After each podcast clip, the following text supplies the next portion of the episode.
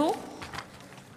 Und ich komme zu den Zusatzpunkten 22 und 23, Beratung des Antrags der Fraktionen SPD, Bündnis 90, Die Grünen und FDP mit dem Titel 1,5 Grad Pfad beschreiten, Verlust und Zerstörung aufgrund der Klimakrise ernst nehmen sowie Beratung des Antrags der Fraktionen der CDU-CSU mit dem Titel Klimaschutz international, europäisch und in Deutschland vorantreiben. Wenn Sie sich beeilen und schnell die Plätze wechseln, dann können wir die Aussprache auch eröffnen. Das sieht schon ganz gut aus. Bei der SPD muss noch ein bisschen hin und her gerückt werden. Haben wir jetzt auch geschafft.